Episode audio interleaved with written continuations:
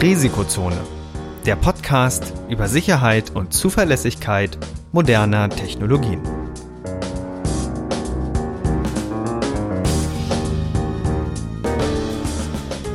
Heute mit Professor Dr. Andreas Noack und Viktor Gaske.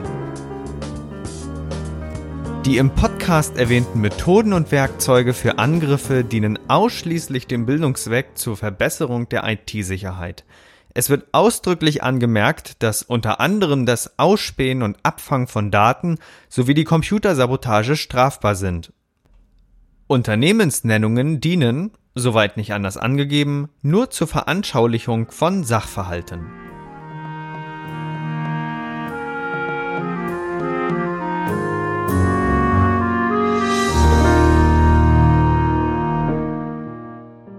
Hallo und herzlich willkommen zur 20. Episode des Risikozone Podcasts. Wie geht es dir, Andreas? Mir geht's super. Ich freue mich total, dass wir jetzt die 20 endlich voll haben. Und ich glaube, das ist auch ein kleiner Rekord irgendwie, ne?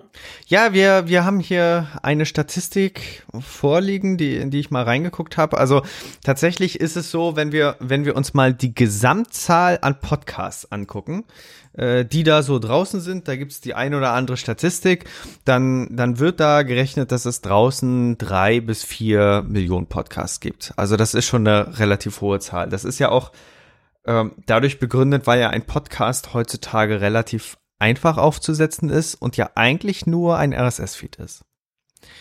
Und die Statistik, da gibt's eine von Amplifier und Podnews, die sagt, dass 44 Prozent der Podcasts lediglich drei Episoden haben. Das heißt, von dieser ganzen, von, von dieser doch relativ hohen Anzahl an Podcasts ist es nur eine kleine Anzahl, die überhaupt über die drei Episoden rüberkommt.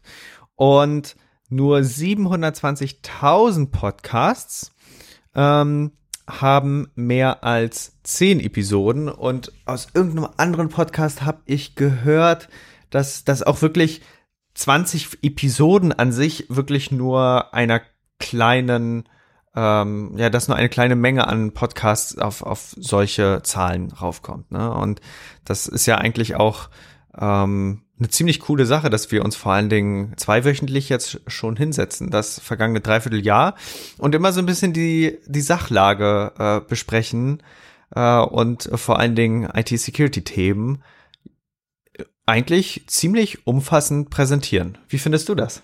Ich finde das total super, weil es kommen ja auch regelmäßig neue Sachen raus. Also wir haben jede, jede Woche neue Sachen. Mal ist eine Woche spannender, mal etwas weniger spannend. Diese Woche zum Beispiel fand ich jetzt total witzig, dass die Hacker jetzt sozusagen das, das dicke Internet-Meme ausgepackt haben und die hacken jetzt Autos mit dem alten Nokia 3310. Hast du das gelesen? Ja, habe ich gelesen und ich war auch echt überrascht. Also ich, da gibt's ja ein Video dazu, äh, das verlinken wir euch in den Show Notes, beziehungsweise im, im Artikel da ist es zu sehen und es ist echt bemerkenswert, dass da wirklich das Nokia 3310 instrumentalisiert wird, um Fahrzeuge anzubekommen. Ja, genau. Also es kann wahrscheinlich mehrere Gründe haben, warum die das Handy genommen haben. Vielleicht ist es einfach nur deshalb, falls den Leuten, die das kaufen, das Ding mal hinfällt, dass es nicht kaputt geht. Das kann natürlich der Grund sein. Aber auf der anderen Seite, glaube ich, liegt es auch einfach an der älteren Technik, die sich natürlich leichter adaptieren lässt, weil wenn ich es richtig verstanden habe, dann haben die schon, glaube ich, die, auf die Platine da was aufgelötet wahrscheinlich eine neue Firmware draufgezogen und können damit dann sich tatsächlich an die reverse-engineerten Protokolle ranwagen aus den Autos, den CAN-Bus infiltrieren und das Auto einfach starten. Also man sieht, glaube ich, in dem Video auch, dass er ein USB-Kabel in das Handy steckt, was, glaube ich, kein USB-Port hatte, oder? Weißt du, weißt du, oh, USB, USB-Port hatte? Da gab es ja noch keinen, ich, da gab es noch keinen USB. Ich glaube, das war alles noch so ein proprietärer, serieller Anschluss. Genau. Aber gut, das, das kann man ja dann, dann dran löten oder so. Mhm. Und ähm, ja, damit haben sie das dann geknackt und den CAN-Bus irgendwie infiltriert, wahrscheinlich über diese ODBC-Schnittstelle vom Auto. Ähm, ja, total spricht, witzig. Spricht aber dafür, spricht aber tatsächlich dafür, dass sie doch die Firmware ausgetauscht haben, weil ähm, das, das klingt so, als, als hätten sie die Pins genommen und äh, das Ganze dann quasi so gelötet, dass sie auf die USB-Kontakte passen.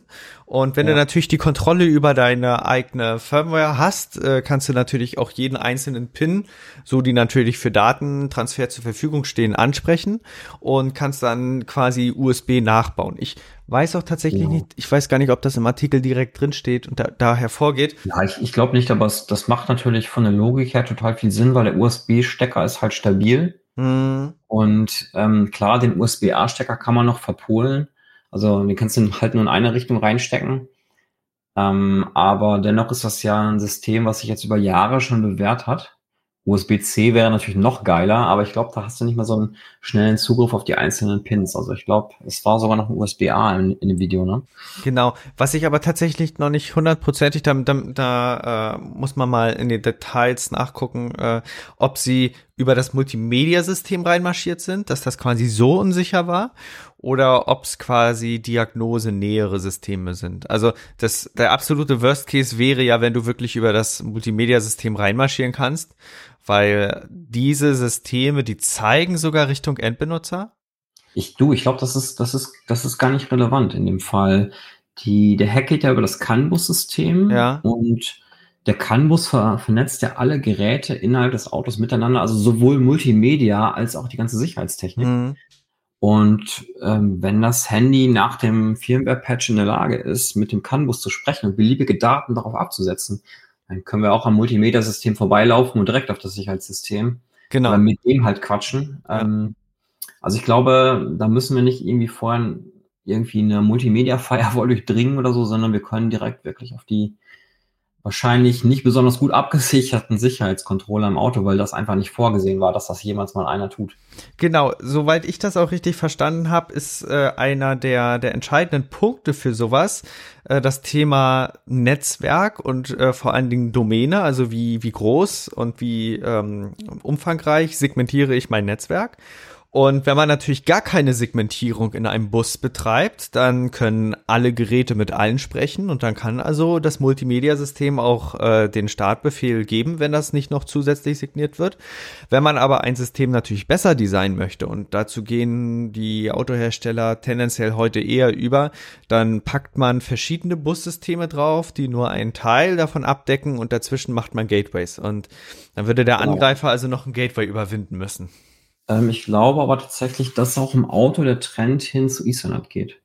Das heißt, wir werden, werden wahrscheinlich früher oder später die anderen Bussysteme irgendwie verdrängen, gegen Ethernet ersetzen. Mhm. Einfach deshalb, weil heutzutage ja alle möglichen Komponenten schon Ethernet sprechen. Und wir wollen ja auch im Auto sparsam sein und nicht irgendwie das Rad neu erfinden oder weiterentwickeln, das alte Rad, was, was schon irgendwie eckig gefahren ist. Ähm, weil der CAN-Bus hat ja durch die Busstruktur auch gewissermaßen Einschränkungen, die einfach nur naturgegeben sind. Also zum Beispiel, dass ich halt alle Geräte erreichen kann, grundsätzlich, die physikalisch angeschlossen sind. Ja, tatsächlich. Äh, auf der einen Seite schon. Auf der anderen Seite würde ich würde ich so eine so eine typische Antwort geben, so es kommt drauf an, äh, wie wie kritisch das System ist. Das heißt, äh, bei Ethernet haben wir ja ein Problem und das heißt Best Effort. Ja. Und wenn, wenn ich, wenn ich Multimedia habe, da kann ich Best Effort le mir leisten. Also so in der Regel Zustellung bis. So, aber. Ja, aber äh, da, da muss ich einmal kurz einhaken. Ich, ich meine zu wissen, dass es fürs Auto spezielle Ethernet-Varianten gibt, die auch Echtzeit können. Okay. Weil das ist ja fürs Auto entscheidend. Äh, der, der CAN-Bus, soweit ich das richtig wieder verstanden habe, war so aufgebaut, dass er ja so Zeit, äh, Timeslices hat, also so Zeitschlitze. Und es ist in jeder Sekunde, sagen wir mal, zehn Prozent immer für die Kommunikation mit dem Airbag-Controller zum Beispiel reserviert. Und äh, egal was passiert, wenn ein System abstürzt oder so, ist die, dieses, äh, also alles funktioniert so, dass das da eingehalten werden kann. Wenn ich jetzt mit Best Effort anfange, ähm, dann, dann wird's tendenziell schwieriger, aber äh, die, den, den Einzug der modernen oder klassischen Netzwerkprotokolle aus der Computerwelt, den kann ich tatsächlich auch, ähm, auch, auch schon bei den Autos beobachten. Das, da, da habe ich auch schon Berichte gesehen, dass das so umgesetzt wird, weil das, die Problemstellung kommt von was anderem. Ähm, die Time Slices, das ist alles eine nette Sache. Äh, bist du ähm, Bilder schicken willst, also so, so ein Kamerabild zum Beispiel, da, also wenn du so zwei, drei, vier Kamerabilder für autonomes Fahren rauflegst, dann hast du die Situation, dass dein Bus dann voll ist und dann passt nichts mehr rein. Mhm. Und äh, deswegen kommen modernere Protokolle auch eher schon zum Zug. Genau, dann kann man die Ressourcen eben besser nutzen, weil nicht zum Beispiel immer zehn Prozent von Airbag frei bleiben müssen, ähm, aber natürlich muss es Techniken geben, dass das entsprechend Quality of Service mäßig dann passt, wenn der Airbag dann tatsächlich mal was erzählt. Genau. Ja, ähm, das muss natürlich sichergestellt sein. Da mache ich mir aber tatsächlich keine Gedanken, weil ähm, ich weiß oder ich war auch schon an solchen Zertifizierungsprozessen beteiligt in dem Umfeld. Jetzt nicht im Automotive-Umfeld, aber in einem Umfeld, was sehr eng damit zu tun hat. Und ich weiß, wie viele Sicherheitsmaßnahmen da eingebaut werden müssen. Es gibt immer noch eine weitere Redundanzmaßnahme. Ähm, und es ist auch gar nicht so leicht, so eine Zertifizierung hinzubekommen. Und ich kann mir nicht vorstellen, dass es ähm, zertifiziert würde, wenn man sagt, na ja, also in 98 Prozent der Fälle funktioniert der Airbag. Ich glaube nicht, dass man das über den TÜV kriegen würde. Hm. Das ist ja auch Stichwort funktionale Sicherheit. Genau. Äh, da, da ist zum Beispiel auch eine spannende Sache, habe ich einen Report gelesen, dass du dein Auto nicht updaten kannst. Also es gibt ja Over-the-Air-Updates, aber die gehen nicht, wenn das Auto feststellt, dass du gerade am Hang stehst.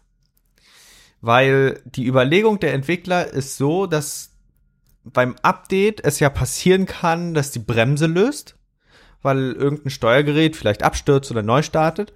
Und deswegen äh, musst du musst du es in eine sichere Lage bringen, dass dass quasi äh, sowas möglich ist. Und allein die Tragweite solcher Entscheidungen, ne, das das ist ja enorm. Und äh, da fängt ja IT-Sicherheit oder da da da haben wir IT-Sicherheit an einem Punkt, wo wir es üblicherweise gar nicht erwarten.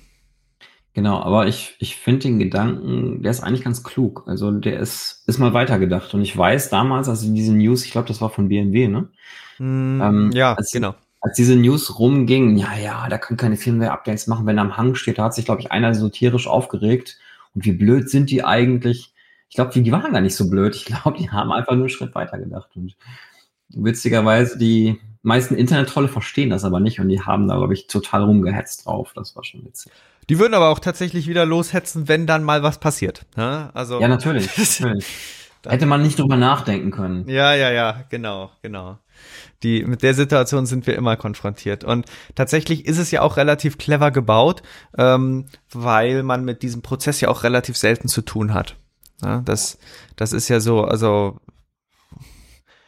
es wäre schon blöd, wenn ich irgendwie äh, auch auch wenn man das Ganze weiterdenkt, irgendwann morgens in mein Auto einsteige und da geht nichts an. Also das, das wäre natürlich auch eine blöde Geschichte.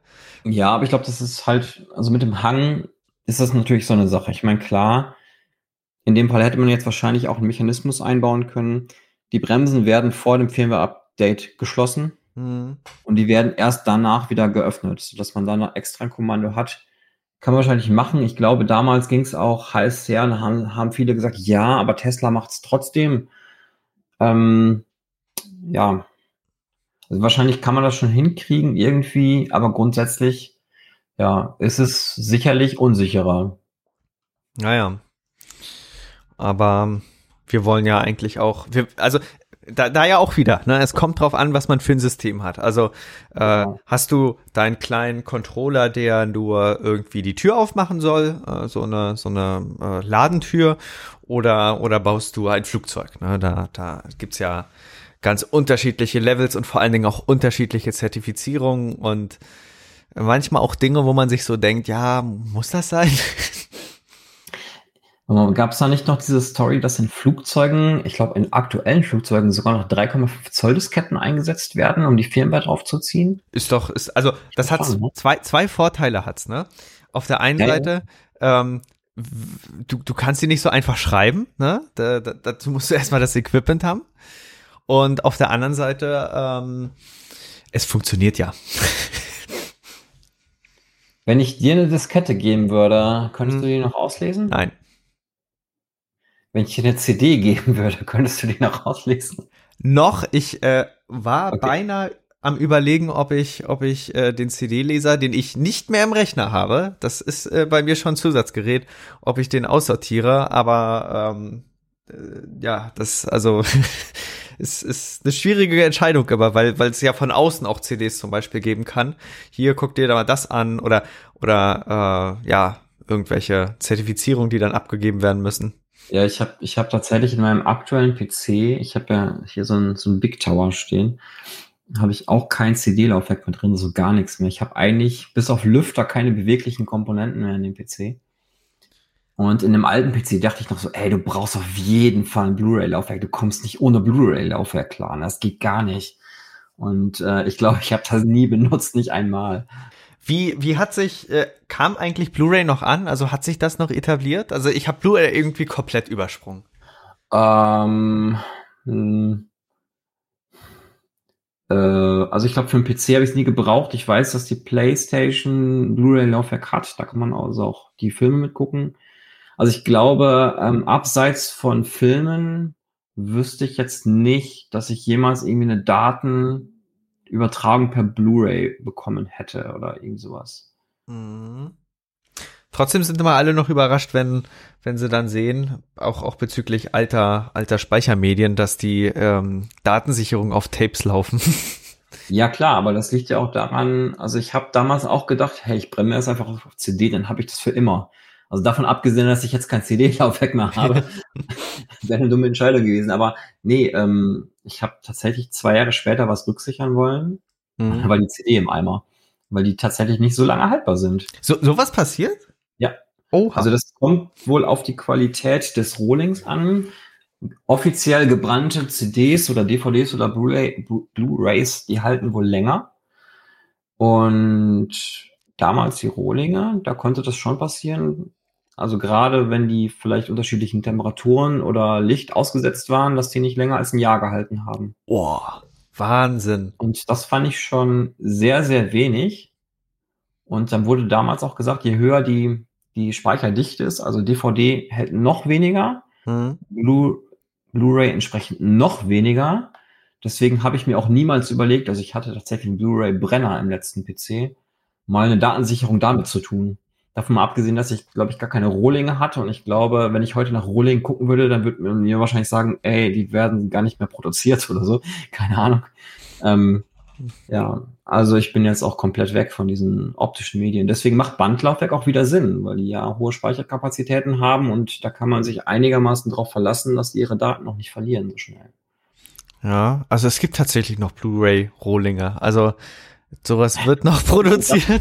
Ja, ich, da muss ich mir mal einen Satz bestellen für in zehn Jahren oder so. Ja, ja. Nee, ich Damit- glaube, ich, damit fange ich einfach nicht mehr an, weil ich brauche das so selten. Ja. Oder hast du noch Anwendungsfälle, wo du CDs brauchst? Nee, nee. Na, wobei, einer wäre tatsächlich noch tatsächlich ganz spannend. Ähm, Autoradio oder was? Nee, nee. Äh, AirGap. Das Problem, wenn wir Daten übertragen mit USB-Sticks, ist ja, dass das USB-Gerät eigentlich ein Controller ist. Das heißt, wenn du hochsicher Daten von A nach B bringen willst, dann wäre CD fast der way to go, ne? Und auch da ist Diskette nicht ganz, ganz, ganz uninteressant. Wir haben ja diese Entwicklung bei den Speichern äh, auch durchgemacht. Also ich habe ich habe viele äh, Speichermedien schon ausprobieren dürfen. Das eine ist ja SATA, äh, äh, SATA SSD. Und da hast du ja immer den Nachteil, dass du die Speicherbausteine nicht direkt ansprechen kannst, sondern du sprichst nur SATA mit deiner, äh, mit deinem Speichergerät und das speichert das dann. Und bei NVMe hat man einfach den Weg geskippt, hat ein direktes Protokoll irgendwie etabliert. Ich, ich weiß jetzt nicht, müsste ich auch noch mal im Detail nachgucken. Also so M2 SSD, das, die, die kannst du ja direkt aufs Mainboard da aufstecken.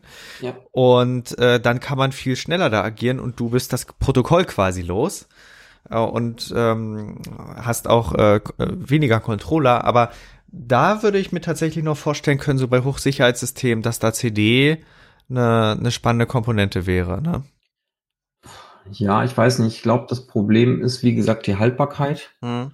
Wenn du einen Kratzer drauf machst, kannst du es schon nicht mehr ordentlich lesen. Ich meine, da gab es auch, glaube ich, immer so eingefasste CDs. Hm. Ähm, Minidisc oder so. Ach, hör auf. Das, das war von ganz früher. Die, Ja. die musste man irgendwie aufs Laufwerk raufbekommen, ohne dass die einem durchfallen, ne? Ja. Ähm, was waren denn deine ersten Speichermedien? CD. CD? Also, beziehungsweise bezogen auf was? Also, ich habe mit Kassette angefangen für Musik. Nee, nee, nee, schon für, für Daten. Für Daten CD. Okay. Also, Ich habe tatsächlich meine allerersten Daten auf Musikkassette gehabt.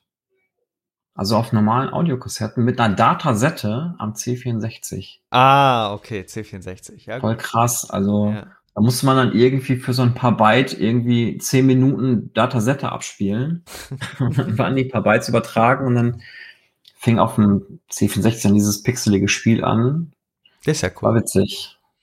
Das ist schon eine Zeit. Man, man muss ja auch wissen, ähm, wie viel Entwicklung auch in der Zeit passiert ist. Also als du vorhin erwähnt hast, dass die CD nach einem Jahr nicht mehr lesbar war, da, da, da äh, fiel mir ein, dass ja ein einzelner, ein einzelner Bitflip oder ein unlesbares Byte ja auf einer CD gar nicht noch gar nicht zur Störung folgt, weil wir haben ja die Reed-Solomon-Codes und, und äh, quasi Genau. diesen, diesen In- Integritätsschutz und sogar auch den, die Fehlerbehebung, wenn es mich nicht wundert. Wir haben fehlerkorrigierende Codes. Das ist in den Read-Solomon-Codes eingebettet. Ja. Und wenn selbst das schon nicht mehr funktioniert, ne, dann, dann muss ja so einiges auf der äh, Geschichte kaputt sein. Das heißt, theoretisch kannst du dir vorstellen, wenn du die CDs hast, die dann nach einem Jahr kaputt gehen, dann, dann ist schon durch einmal in die Sonne halten oder Ja, dann, fehlen da schon Bytes äh, oder Also ich glaube schon, ich glaube schon, dass das irgendwie, dass doofe Zufälle zusammengekommen sind. Normalerweise sollten die schon ein, bi- ein bisschen länger halten. Mhm. Aber auch bei diesen Read-Solomon-Codes ist es natürlich so, du designst ja oder du kannst als Entwickler von diesem Code, kannst du ähm, designen, wie viel Redundanz du drin haben willst. Und je nachdem, wie du es haben willst, skalierst du das natürlich. Ich meine, klar, das ist natürlich für die CD festgelegt. Ich weiß jetzt nicht genau, wie viel Bit Redundanz die haben, aber ich sag mal, wenn du einen dicken Kratzer über die CD machst, dann hast du normalerweise diese Redundanz schon gebrochen, weil wenn du dir überlegst, wie klein die Informationen auf der CD eigentlich sind, und du ziehst da einmal mit dem Schlüssel drüber oder so oder mit dem Messer, dann ist eine ganze Menge Zeug weg, ne? Mhm. Das ist schon spannend. Ja, es gibt hier Decoder, das kann man sich dann durchlesen. Das heißt dann Cross-Interleaved Read-Solomon-Code. Äh, Genau. Also für alle, die es interessiert, wie das Ganze funktioniert, das ähm, ist ein, ein spannender Teil der sogenannten Codierungstheorie. Weil es gibt ja die eine Art von Codes, die kann den Fehler erkennen, also die, die bekommt raus, dass etwas falsch war. Das hatten wir ja auch die Tage schon mal behandelt, äh, also in ein, einer der Episoden mit der Prüfsumme zum Beispiel bei der IBAN.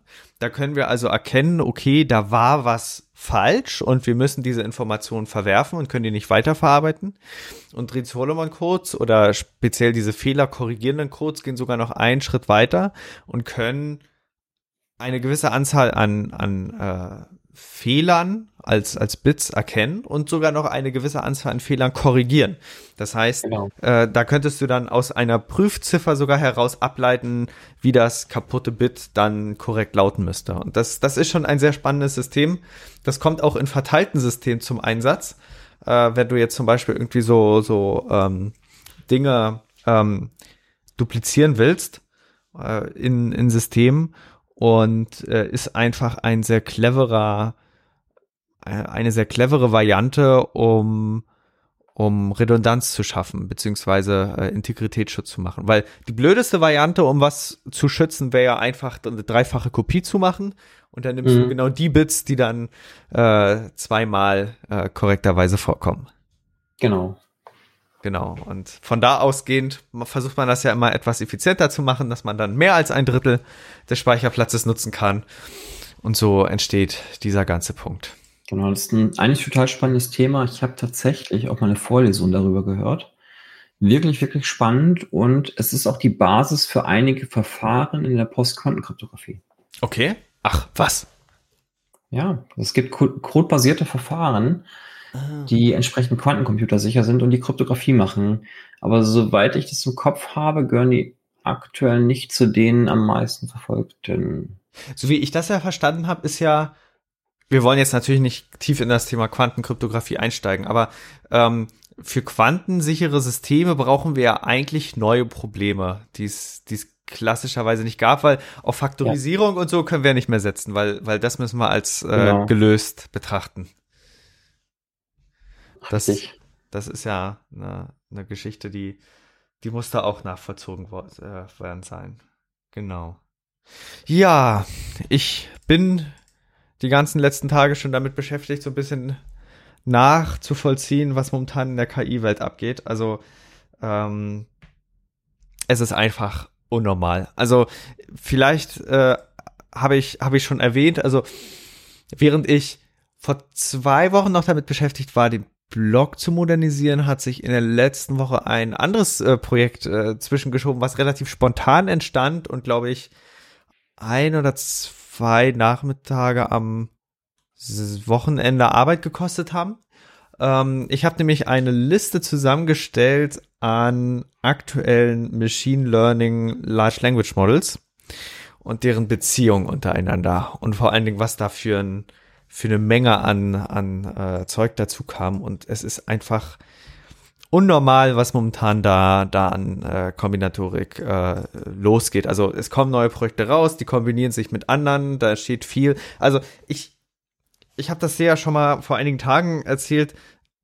Mir kommt das momentan so vor, als wäre, als wären wir an einem Punkt, wo der schon mal stattfand, als die asymmetrische Kryptographie erfunden wurde. Also äh, ein bestimmter Durchbruch war geschafft, eine bestimmte Problemart war zu einem gewissen Grad ähm, äh, jetzt lösbar geworden und jetzt geht es auf einmal ganz schnell los, dass ganz viele kleine verschiedenen Facetten von, von Subproblemen in verschiedenen Kombinationen sich lösen. Also wir haben ja als eines der ersten Verfahren neben Diffie-Hellman dann den äh, RSA gehabt, wo, wo äh, Dinge clever kombiniert wurden und eigentlich alles, was sich dann daraus abzweigte, war ja auch eine, eine sehr spannende Geschichte. Und, und das geht vor allen Dingen in einem Tempo, äh, das, da, da muss man schon wirklich mhm. täglich dabei sein, um mitzuhalten. Also ich denke das auch. Ähm, also es gibt auf jeden Fall die Perspektive, dass wir gerade so einen so einen Neuerungsstand haben, wie damals, als, als die asymmetrische Krypto eingeführt wurde. Ich bin mir nicht ganz sicher, ob es wirklich der Durchbruch in der Größe ist oder nicht. Ich glaube, darum geht es auch gerade. Ist es ja. so oder ist es nicht? Deswegen hängen da gerade total viele Leute drauf und machen total spannende Sachen. Passt aber dann wieder zur Risikozone, weil es ja auch da viele Themen gibt, die die IT-Sicherheit schneiden. Ja, eindeutig. Und, ähm, ich glaube tatsächlich in der Zukunft, das haben wir auch schon mal erläutert, glaube ich, ne? Ja, ja. Ähm, dass wir die KI mit der IT-Sicherheit verheiraten werden. Das wir brauchen die wir. KI als Werkzeug in der IT-Sicherheit einfach, um bessere Angriffe machen zu können, um bessere Abwehrmaßnahmen finden zu können, um alles handhabbarer machen zu können, weil alles so schön komplex geworden ist. Also vielleicht schafft es mit der KI sozusagen die Komplexität, die wir gerade auf so ein hohes Level getrieben haben mit den ganzen Neuerungen, ein bisschen zu, so zu abstrahieren, dass wir wieder auf einem, auf einem unteren Level sind, wo wir dann wieder Neuerungen draufsetzen können. Also ein Technologiesprung könnte schon sein im Moment, ja. Genau, das glaube ich auch. Und die Herausforderung, die wir momentan haben, ist, auch, auch, dass man äh, gedanklich umswitchen muss, während zum Beispiel die Einführung der asymmetrischen Kryptographie richtig ein mathematisch beweisbares Problem gelöst hat, also richtig mit, mit Sicherheit agierte, wo man dann sagen konnte, ja, das ist neu, haben wir es jetzt damit zu tun, dass wir in einem Feld agieren, das von sogenannter Uncertainty, also Unsicherheit äh, geprägt ist.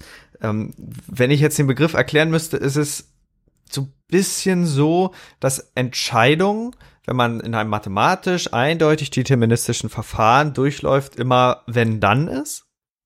Und wir jetzt in, mit Machine Learning in der aktuellen Stufe, auch, auch mit den Large Language Modellen, an einen Punkt kommen, wo die beste Variante äh, gewählt wird. Das bedeutet, für jeden Schritt, den wir gehen, gibt es eine erste, zweite und dritte Variante. Wir wissen immer noch nicht, äh, ob die uns an, an das richtig optimal, an das beste Ziel bringt. Wir versuchen nur, möglichst gut ranzukommen. Und jetzt brauchen wir verschiedene Mechanismen, um Probleme durchkreuzen zu können. Und wir haben deswegen auch nicht mit definitiven Durchbrüchen zu tun, sondern alles ist, wird immer ein Stück besser. Also du, wir, wir rechnen zum Beispiel ja in der, in der ähm, Machine Learning Welt, wenn wir jetzt eine einfache Klassifikationsaufgabe haben, äh, die nach der sogenannten Accuracy, also wie viele wurden doch exakt klassifiziert. Und äh, wenn man so mit den alten Verfahren kam, auch das, was man in der Kryptographie klassisch gesehen hat, hat da gab es entweder richtig oder falsch. Und jetzt gibt's das dazwischen. Und, und das, das wird auch vieles zum Umdenken bewegen müssen. Und das ist sehr, sehr, sehr, sehr ungewohnt. Ja, ich glaube, wir müssen aber viele Probleme sind ja auf Determinismus irgendwie ausgerichtet. Also gerade in der IT-Sicherheit, gerade in der Kryptographie. Und wir brauchen jetzt sozusagen Adapter von der probabilistischen in die deterministische Welt, damit wir die Probleme damit überhaupt behandeln können. Genau. Und da sitzen, glaube ich, die ganzen Leute dran im Moment. Ja, ja, da, da gab es die eine oder andere Entwicklung zum Beispiel, äh, auch bezüglich Document Retrieval. Das, das war so ein bisschen, wo ich sagen musste, okay, äh, ChatGPT-Plugins sind vielleicht spannender als ChatGPT selber, weil viele Leute fälschlicherweise angenommen haben, dass man, man, dass man mit ChatGPT recherchieren kann. Und ich habe ja schon mal das Beispiel mit dem Patent gebracht, beziehungsweise mit der Patentsuche. Das funktioniert nicht. Der denkt sich Patente selber aus, weil er sucht äh, nach seinem Modell die Inhalte, die am ehesten darauf passen.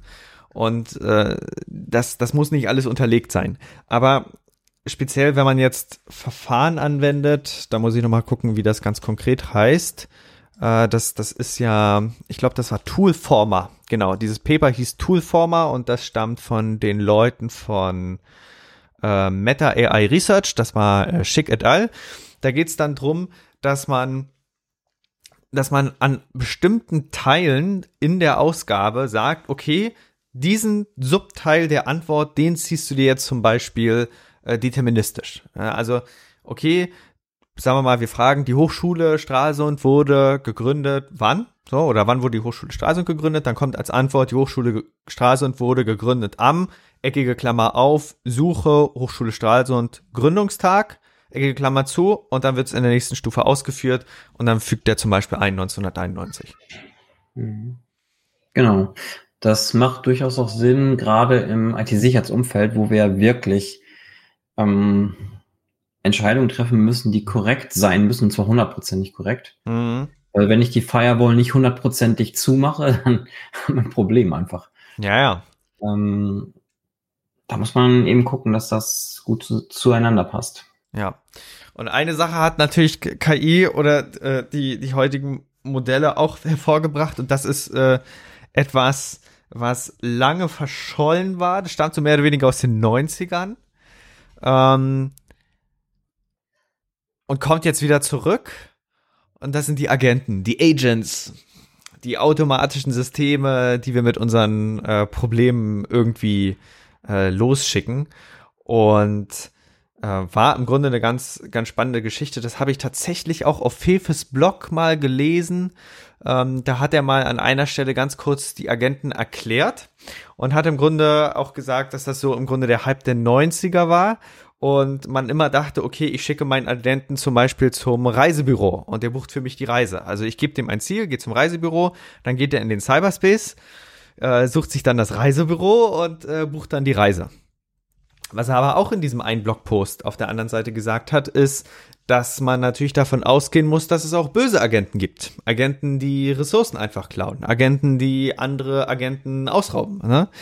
Mhm. Und das klingt natürlich alles sehr nach äh, Sci-Fi, ist aber an sich äh, etwas, was natürlich dann auch wieder die IT-Sicherheit tangiert, weil zum Beispiel dieses Thema Ressourcenbelagerung ähm, bringt uns an ein ganz bestimmtes Multi-Agentensystem und dieses Multi-Agentensystem heißt Botnet. Klar, also da muss man natürlich wieder gucken, ne? Ja, ist weniger KI, aber geht so ein bisschen in die Richtung. Ne? Mhm. Und das, worüber momentan alle reden, ist ja äh, AutoGPD, wo man dann im Grunde sagt, okay, wir lassen uns wir lassen unseren Rechner die Kommandozeile direkt von äh, ChatGPT oder GPT-4 steuern. Finde ich eine sehr Spannende Sache. Es war eigentlich nur eine Frage der Zeit, bis das passiert, ne? Das ist ja quasi wie russisches Roulette, ja? Ja, ja. Wir würden, wir würden unsere beiden Linux-Rechner, wir würden die mit AutoGPT ausstatten. Ja. Und würden den beiden das Kommando geben, buche eine Reise nach Dingens. Hm. Nach Und der, der Paris. zuerst formatiert ist, hat verloren. Oder so. Ja, ja, ge- genau, genau, genau. Das, das wäre ja auch IT-sicherheitsmäßig eine, eine spannende Challenge, muss ich tatsächlich sagen, äh, wo dann die Aufgabe quasi entführt wird, ne? Bucht eine Reise, Festplatte formatiert. Äh, also wie, es kann ja passieren, dass das System an ein böses Reiseportal gerät. Es kann ja passieren, dass es irgendwie äh, Dinge tut, die nicht vorhersehbar sind, weil wir ja eben im Voraus nicht wissen, wie entscheidet sich das Ding. Und wir haben ja parallel auch noch das Problem mit Explainable AI, dass wir dank der Struktur der neuronalen Netzen äh, gar nicht so einfach in die Entscheidungsfindung gucken können. Ja, und das führt natürlich äh, zu, zu blöden Umständen, ne? Wie sieht's denn da aus? Hast du da einen Überblick bei der Explainable AI, ähm, wie gut es mittlerweile klappt? Oder leidet das auch darunter, dass die Netze immer komplexer werden? Ja, natürlich. Also das, das leidet absolut darunter. Äh, Im visuellen Bereich, da gibt's tatsächlich schon Lösungen. Ähm, da habe ich von einer Professorin der LMU die Tage einen Vortrag gesehen, da hat, äh, da wurden die Forschungsergebnisse vorgestellt und da wurde auch ziemlich klar gezeigt, dass zum Beispiel bei den visuellen Werkzeugen ähm, ein, eine Eingabe zum Beispiel so umgewandelt werden kann, dass das neuronale Netz anzeigt oder die Teile im Bild aufleuchten lässt, die es für die Entscheidungsfindung herangezogen hat. Und da kann man eindeutig sehen, warum etwas gut klassifiziert wird oder eben nicht. Explainable AI im Large Language Modell Kontext ist äh, aus meiner Sicht auch wegen der der der ähm, neue, also wegen wegen der der ähm, ja wegen des Neuheitsgrades äh, ein schwieriges Thema, aber wird natürlich langfristig äh, durchquert werden, ne? Ja, ich bin gespannt. Also auf der anderen Seite könnte es ja auch immer komplexer werden, jetzt durch den Forschungsdruck, der da gerade vorherrscht, Ja. dass das ja in die Gegenrichtung läuft damit. Inwiefern meinst du das? Dass die Netze so schnell so komplex werden, dass die Explainable AI nicht hinterherkommt. Genau, das kann auf jeden Fall passieren. Und vor allen Dingen auch die Vielfalt der Netze wird, wird äh, unterschiedlich. Wir hatten ja tatsächlich, als wir in der ersten Folge zu ChatGPT geredet haben, da haben wir ja noch die These vertreten, dass, ähm, dass OpenAI eine besondere Aufgabe wahrnimmt. OpenAI als der Gatekeeper. Das bedeutet, äh, OpenAI ist dafür zuständig, dass die Systeme gefiltert werden, dass die Systeme ähm, quasi nur gutartiges Verhalten durchkommen lassen. Da können wir ja auch nochmal über die Thematik dann bei Gelegenheit reden, was überhaupt gutartiges Verhalten aus welcher Sicht ist. Das sieht vielleicht zum Beispiel ein gewinnorientiertes Unternehmen anders als eine bestimmte Privatperson, als ein Verein, was auch immer.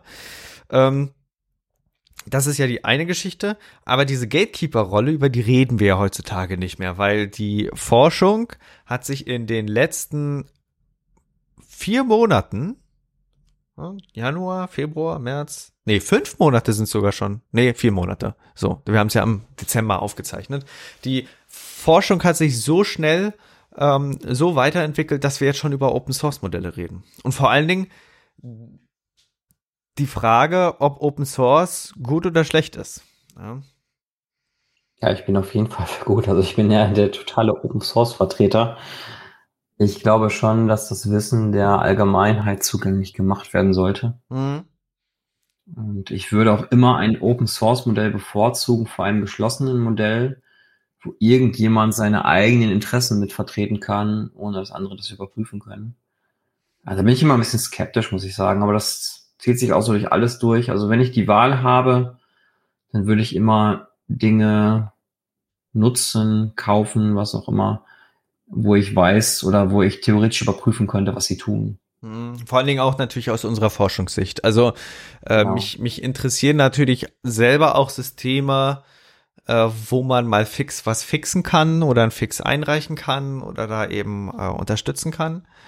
Äh, das, das ist die eine Sache, einfach äh, um, um selber sich die Probleme zu lösen. Aber was ich noch damit unterstreichen will, ist, dass wir eine völlig neue Diskussion von Open Source bekommen werden. Also bisher war es ja die Geschichte, dass Open Source Software einfach ähm, Verbraucherrechte gestärkt hat, indem der Verbraucher zum Entwickler befördert wurde, was ja im Positiven und Negativen äh, betrachtbar ist. Auf der einen Seite positiv, absolut natürlich, ähm, wir, wir haben den mündigen Bürger, der auch die Möglichkeit hat, äh, selber seine Software auseinanderzubauen. Auf der anderen Seite, typisch bei Open Source, keiner fühlt sich zuständig. Das, das kann ja auch einem, einem passieren, wenn du dann beim 18. Fork von einem Projekt dann bist, weil, weil schon wieder ist äh, ähm, Stale Development.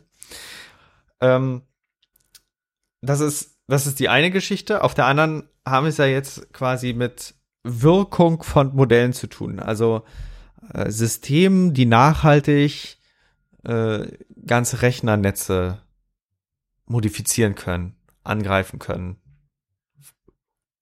ändern können. Ne? Und da ist ja mein, mein Ansatz zu sagen, okay, äh, jetzt erst recht Resilienz.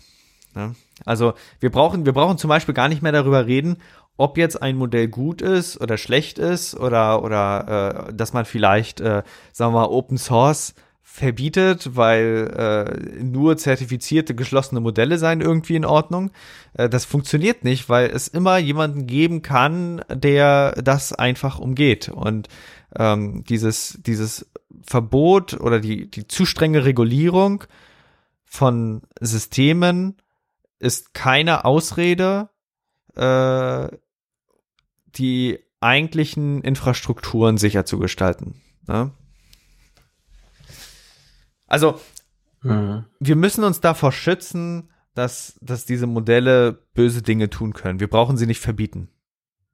Meinst du denn, es ist leicht machbar, dass man die so hinbekommt, dass die keine bösen Dinge tun können? Weil ich kann mir vorstellen, wenn man so ein neuronales Netz hat, dann hat ja. man ja die Intelligenz von diesem neuronalen Netz irgendwie binär kodiert. Ja, ist natürlich also die, Fra in, in, die Frage. Form der Gewichte. Ja, was, was ist Intelligenz, ne? Da, das ist, das Richtig, ist genau. alleine schon ein großes Kapitel äh, von, von KI. Also wenn du jetzt KI auseinander nimmst, dann, dann stellt sich die Frage, was nennst du Intelligenz? Nennst du Intelligenz Verhalten, das wie von Menschen aussieht?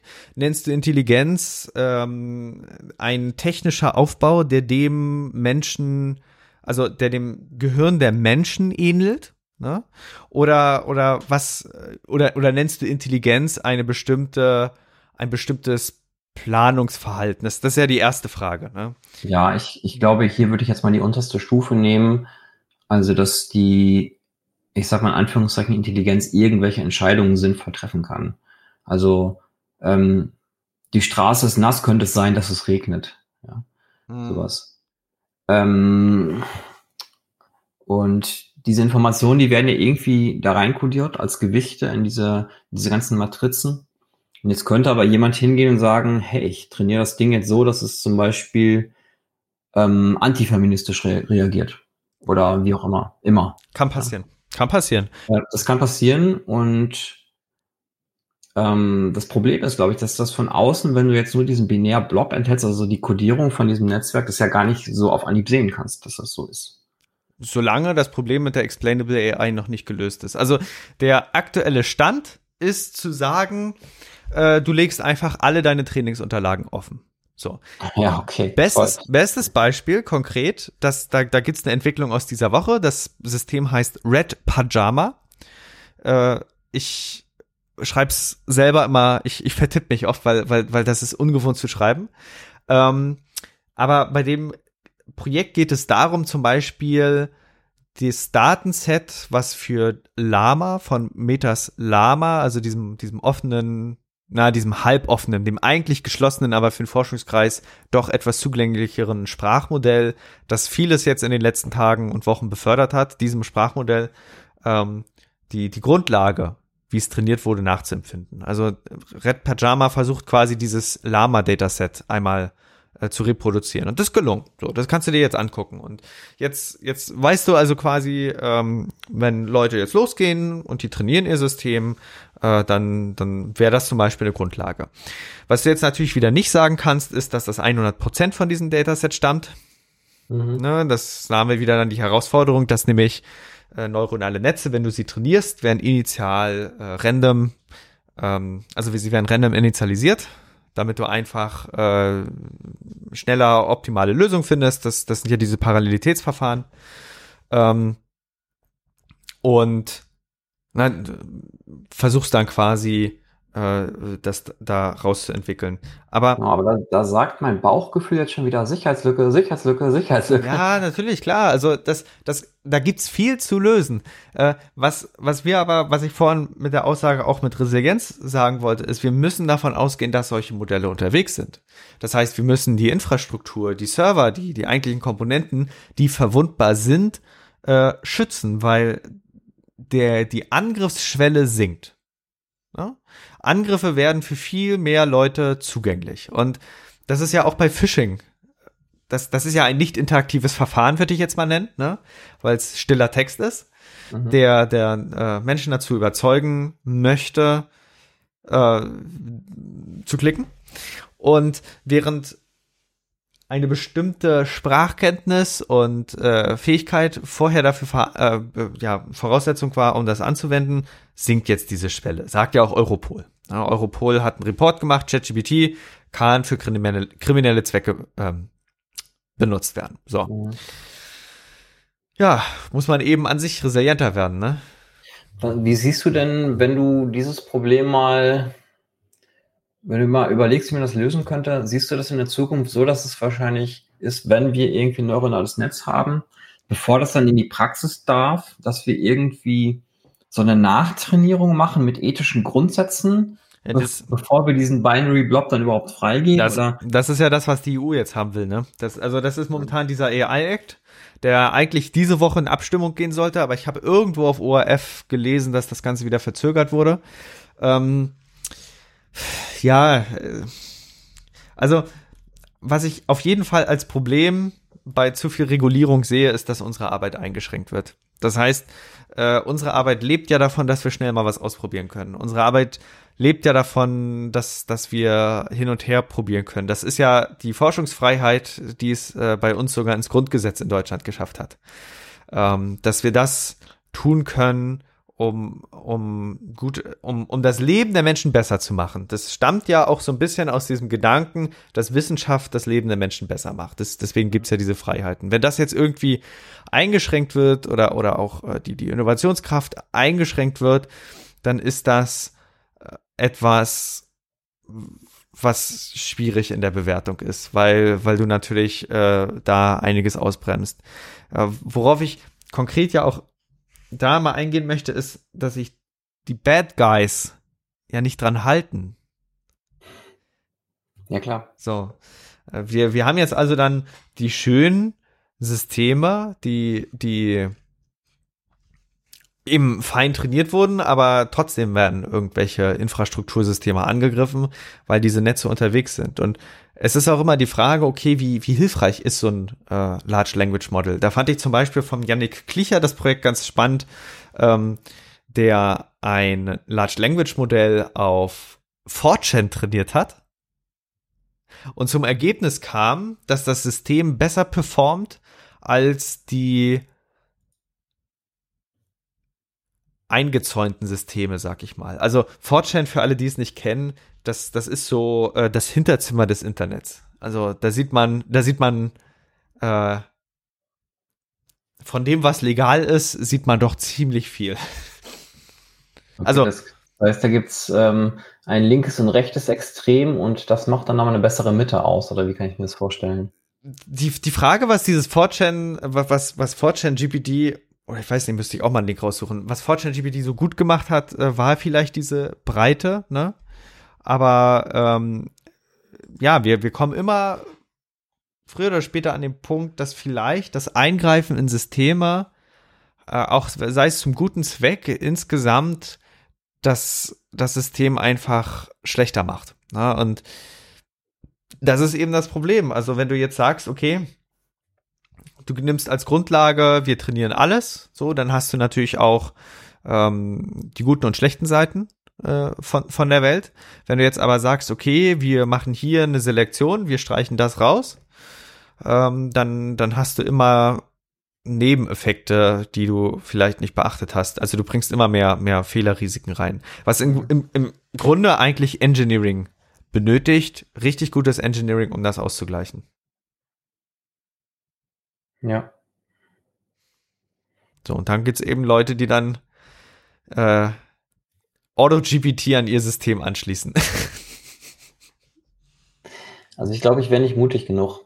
Ich habe es auch tatsächlich, ich habe tatsächlich noch gar nicht das Setup dafür vorbereitet, das, das durchzuführen. Du musst ja. es ja auf ganz vielen Ebenen absichern. Also du musst ja auf der einen Seite sagen, okay, du nimmst jetzt zum Beispiel eine virtuelle Maschine, weil ne, Sudo-Rechte bla bla bla. Das nächste ist, das System kann vielleicht äh, irgendwo im Netzwerk Dinge machen. Ne? Das muss ja dann auch Möglichkeiten finden, das zu schützen. Dann kann es ja trotzdem noch auf legitime Seiten zugreifen und auch da sein Ungemach treiben. Und äh, da dann irgendwie zu agieren und das einzufangen, da gehört schon einiges dazu. Aber was ich auf jeden Fall positiv finde, ist, dass all diese Gedanken momentan im Gespräch sind.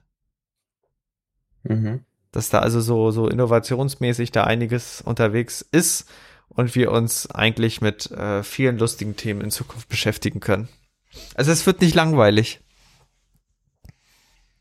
Boah, ich hätte schon mal echt Bock, da so ein kleines Projekt zu machen. So nach dem Prinzip, wir nehmen uns eine VM, geben, also wir setzen die frisch auf, geben dem Benutzer Nutzerrechte, also dem, ja. dem AutoGPT-Nutzer Nutzerrechte und sagen, ey, wenn du root bist, sag Bescheid. also Capture the Flag, ne?